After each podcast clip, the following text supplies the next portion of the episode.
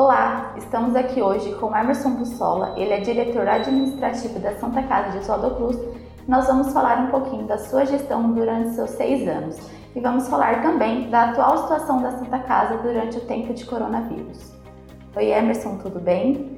Você está na gestão há seis anos e como que tem sido toda a sua, sua trajetória, suas dificuldades, conquistas? Bom, no começo, né, a gente não pode deixar de elencar as dificuldades. Quais as primeiras dificuldades chegando lá em março de 21 de março de 2014?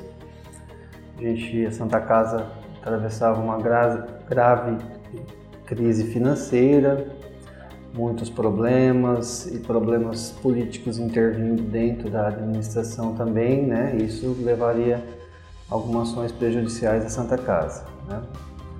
Grande problema, além da falta de recursos financeiros, que era evidente, nítido, é a desconfiança.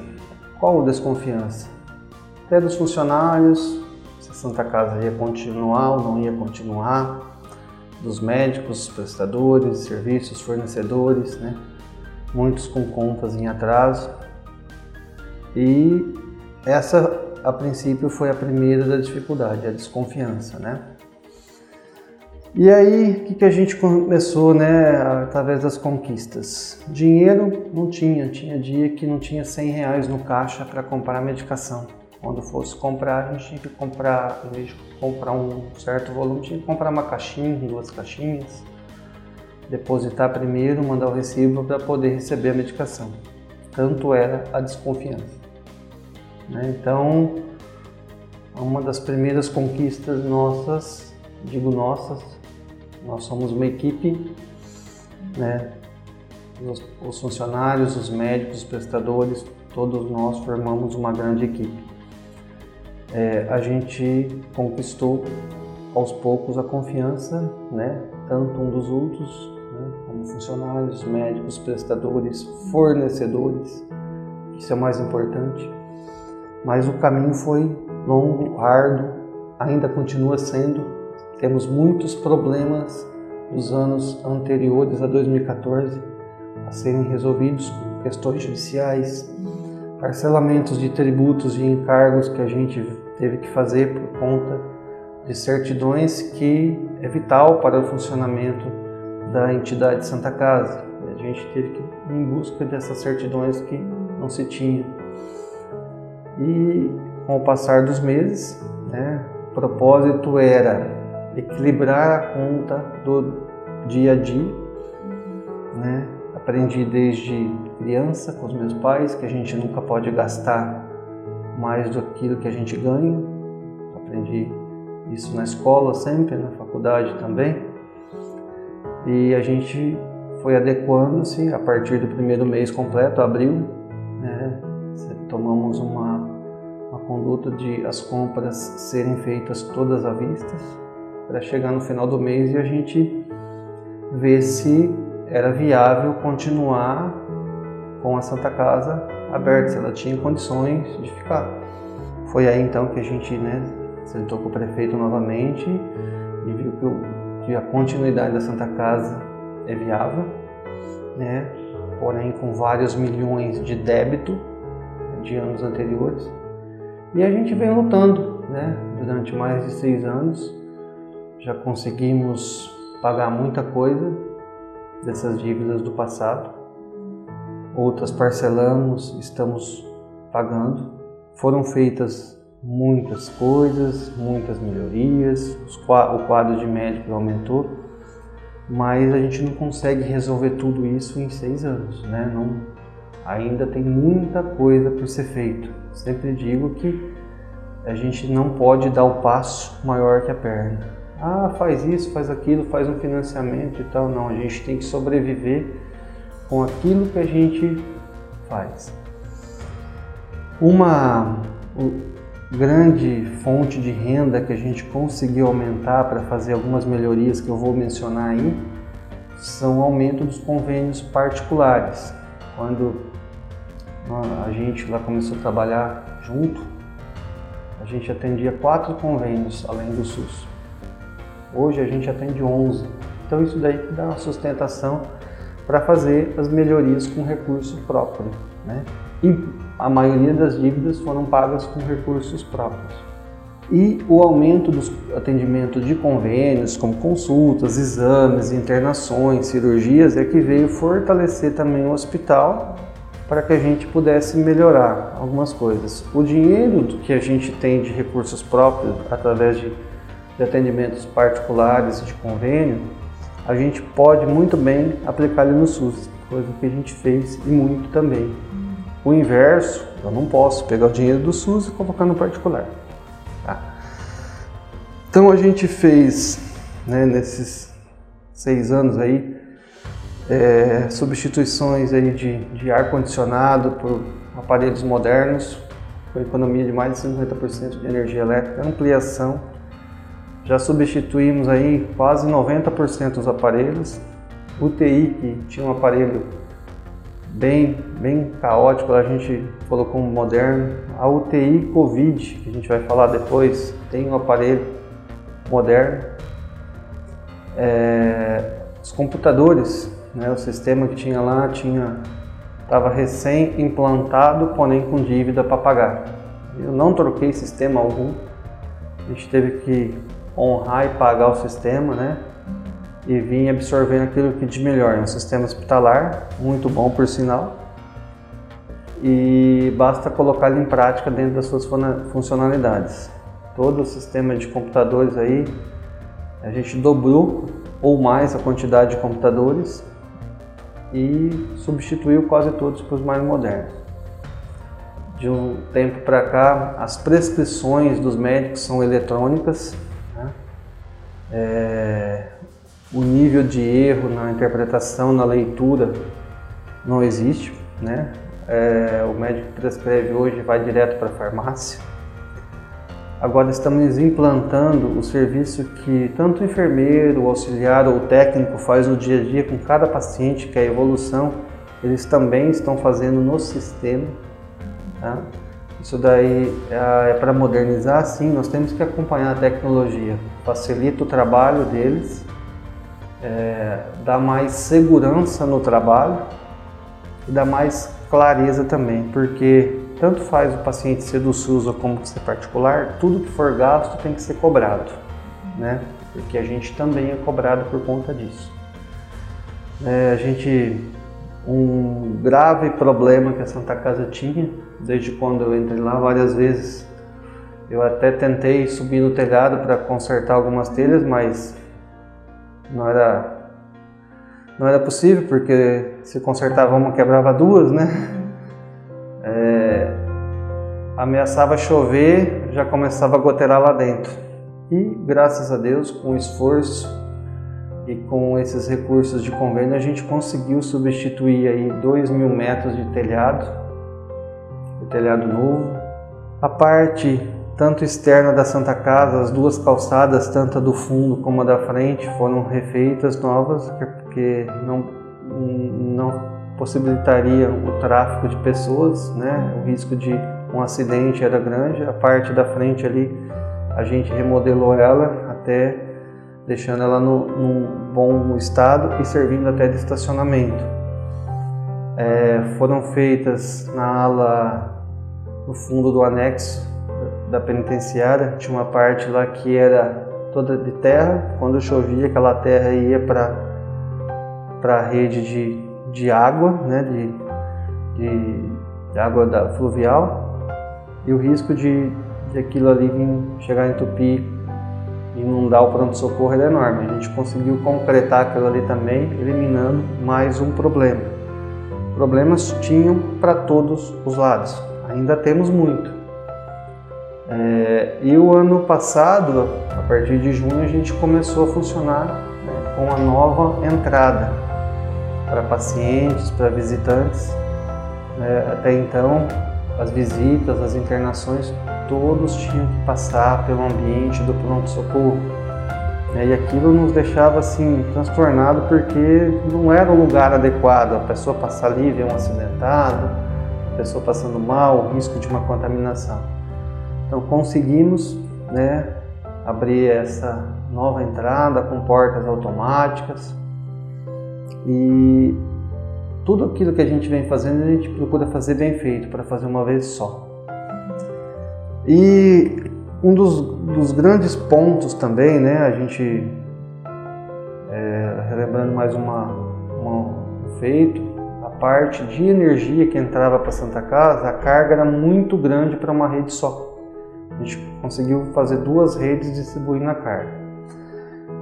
E a gente falou muito sobre conquistas com recursos de convênio particular, mas grande parte também a gente recebeu de doação das pessoas, algumas entidades, clubes de serviço e promoções que a gente fez, que foi muito bem aceita, leilão de gado, ação entre amigos.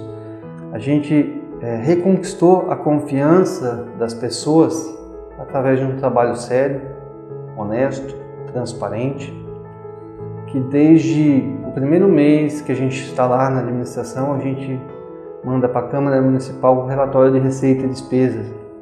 Né? Tem um, um site com a aplicação dos recursos públicos né, das prefeituras a cada quadrimestre. Além disso, está no portal da transparência do município todos os gastos que a gente tem. É, isso é marca da nossa administração tudo que entra é com nota e tudo que sai é com nota. Aquilo lá não é meu, né? não é de político um ou outro, é da população. Isso aí vai ficar para nossos filhos, nossos netos, e tem que é um patrimônio da cidade. E a gente sabe que a pandemia chegou e mudou todo o sistema de saúde do Brasil. Em Oswaldo Cruz, como que foi a preparação é, que começou há seis meses atrás para receber esses doentes, como que Oswaldo Cruz conseguiu se programar para estar tá até hoje sendo referência? Quando a gente no início de, de março né, já foi é, contatado pela DRS Marília, pela Secretaria de Saúde do Estado, Secretaria de Saúde do município, né, foram feitas várias reuniões, né, e uma das formas agora que veio, né, para são as audioconferências e os protocolos, né, que a gente segue aquilo que o Ministério da Saúde preconiza através das instruções da Organização Mundial de Saúde. Foi implantados né, protocolos de segurança, o como atender, como esse paciente viria chegar. E assim, a gente foi contatado pela DRS, pela Secretaria de Saúde do Estado e pelo Ministério da Saúde para que a gente habilitasse aí né, e conseguisse implantar seis leitos provisórios de UTI por 90 dias. O que, seria esses 90 dias? Maio, junho e julho. Como os grandes centros foram criados hospitais de campanha, o interior não tinha hospital de campanha. E a, a região que Oswaldo Cruz pertence, a DRS de Marília, ela engloba de, de Garça até Pacaembu, uma população aí estimada em 1 milhão e 300 mil pessoas. E nesse, nesse trecho aí a gente tinha 46 leitos de UTI Covid disponível. Um número totalmente irrisório, né? Diante da necessidade. E a gente volta a falar assim, é melhor a gente ter e não precisar usar, do que a gente não ter nada e não ter onde a gente colocar nossos pacientes. Então a gente se reuniu, né, fomos, é, tivemos um grande apoio do Ministério Público, onde ele nos repassou um recurso. Esse recurso transitado e julgado iria para São Paulo para que a justiça resolvesse onde seria aplicado. Esse recurso ficou aqui, onde a gente pôde aparelhar ainda mais a Santa Casa. A gente já tinha oito respirador, né? que é o equipamento essencial, não é o único, mas é um dos essenciais numa UTI. A gente adquiriu mais oito, foram entregues agora no final de julho, dentro do prazo previsto. Neste período a gente recebeu mais três do governo do estado, então temos 19. Adquirimos aí mais oito monitor cardíaco, que faz parte do do conjunto e 15 bombas de infusão. Foi tudo adquirido agora, parte com recurso que veio das portarias do Ministério para o combate geral da pandemia e a maior parte com recurso do Ministério Público e recurso particular. É, a gente às vezes foi criticado por algumas pessoas, né, o porquê de implantar essa UTI aqui, que até então não tinha nenhum caso, a gente estaria trazendo casos para cá, mas as coisas não funcionam dessa maneira. É, e a gente não pode ser egoísta ao extremo de assim, não, os nossos pacientes a gente manda para fora. E se os outros municípios agissem da mesma maneira? Ah, nós não temos vaga para vocês. Aonde iriam os pacientes de Oswaldo Cruz têm Covid? Mas eu posso afirmar uma coisa, que tudo que é feito lá é feito com a melhor das intenções. Tá? As pessoas podem não concordar, não entender, né? É difícil, né? É difícil você perder um, um familiar e não você não poder ter nenhum velório. Porém, existe uma recomendação, né, um manual do Ministério da Saúde, onde não é apenas o hospital que decide isso. Tá? O hospital passa a forma como o paciente chegou, como o paciente foi tratado e a suspeita. Né? Existem outros órgãos, né, vigilância, tanto epidemiológica, sanitária e as próprias funerárias, que também, né, isso daí não é questão de uma questão de segurança. Né? É, é, mais, é melhor a gente às vezes errar por excesso de zelo porque pela falta de zelo. O problema que a gente vê especificamente aqui em Oswaldo Cruz é assim que é, parece que as pessoas assim, quando é com os outros, não se, né, é, segue o protocolo. Quando é com alguém da família, não pode seguir o protocolo. Então ninguém faz nada por maldade. As pessoas seguem aquilo que protocolo diz. E o protocolo é interpretativo, né? Tem pessoas que interpretam de uma maneira, tem pessoas que interpretam de outra. É, e o, o que mais nos chateia é assim, é às vezes verem pessoas né, que julgam as atitudes dos profissionais de saúde, sem ao menos conhecer como que se trata, como, o que, que se passa lá dentro. É, a gente às vezes se depara com pessoas que comentam, né? Que isso, não teve velório, não teve aquilo. Gente, a gente não queria que tivesse nessa situação. Ninguém queria, tá? Só que tem normas que se a pessoa abrir mão disso daí, ela pode ser responsabilizada. Tanto se ela permitir como se ela não permitir, dependendo dos casos. E a gente depara com pessoas que comentam que isso é, é por ganância. Ganância do quê? Ganância do quê? Esses profissionais estão lá arriscando a vida deles. Pessoas chegam a dizer que por cada morte, instituição ou médico recebe X valor por cada morte. Onde essas pessoas estão com a cabeça? Nós atendendo esse pedido do Ministério da Saúde, a Secretaria Estadual de Saúde da DRS implantar os leitos de UTI maio, junho e julho, isso também em agosto, a pedido da DRS para prorrogar. Até hoje o governo federal não pagou um centavo disso daí. Tudo ficou na promessa. Né? A gente toda semana cobra, eu acho que não é hora de desabilitar isso daí, porque agora que a nossa região está acentuando-se casos positivos, suspeitos, nós vamos em busca disso. A gente não é do tipo dessas pessoas que prometem as coisas e não cumprem. A gente vai até aonde a gente consegue fazer as coisas com o pé no chão. Há muitas dúvidas em relação às mortes e quando a pessoa testa ao Covid. Como que manda o protocolo?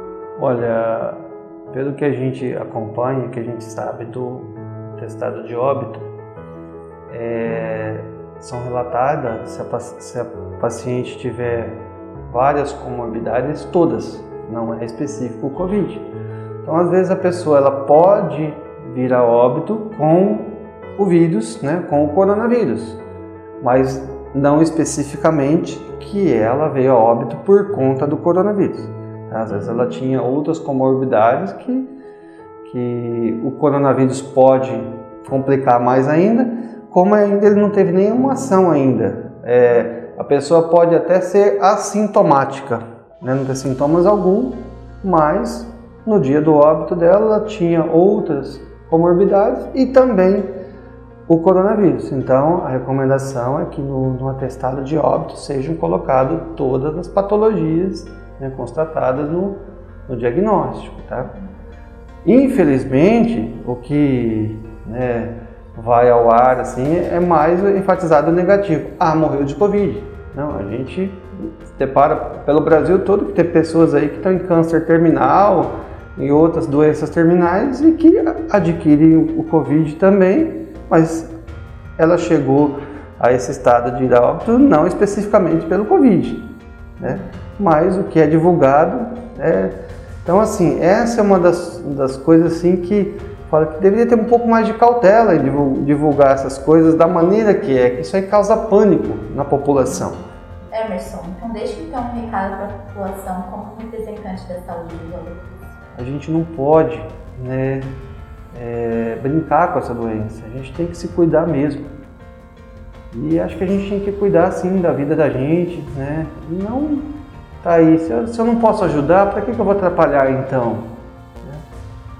É, é um sentimento que a gente sente, né? E a gente parabeniza tanto a equipe de, de médicos, enfermeiros, os funcionários da área de higienização, cozinha, todos eles são guerreiros, tá lá dentro. Estão lutando, amam aquilo que faz. A gente ama aquilo que faz. A gente, na, na hora dessa epidemia, a gente tem que estar tá na linha de frente mesmo, na batalha, para servir as pessoas. Nós, nosso papel aqui nessa terra é servir nossos semelhantes. A gente está sempre à disposição né, para que trabalho sério seja esclarecido, seja colocado aí à população é, volto a, a, falar das ligações que a gente tem, é, que as pessoas tiverem dúvida, portal da transparência da prefeitura, todas as verbas que a gente recebeu do Covid no próprio site da Santa Casa tem demonstrativo. Tá? É, então logo o hospital puder, essa pandemia aí, ela passar, a gente, as pessoas que tiverem dúvida, fica o convite para a gente conhecer o trabalho em loco, né? Mas estamos aí, né? estamos à disposição de vocês para qualquer outro tipo de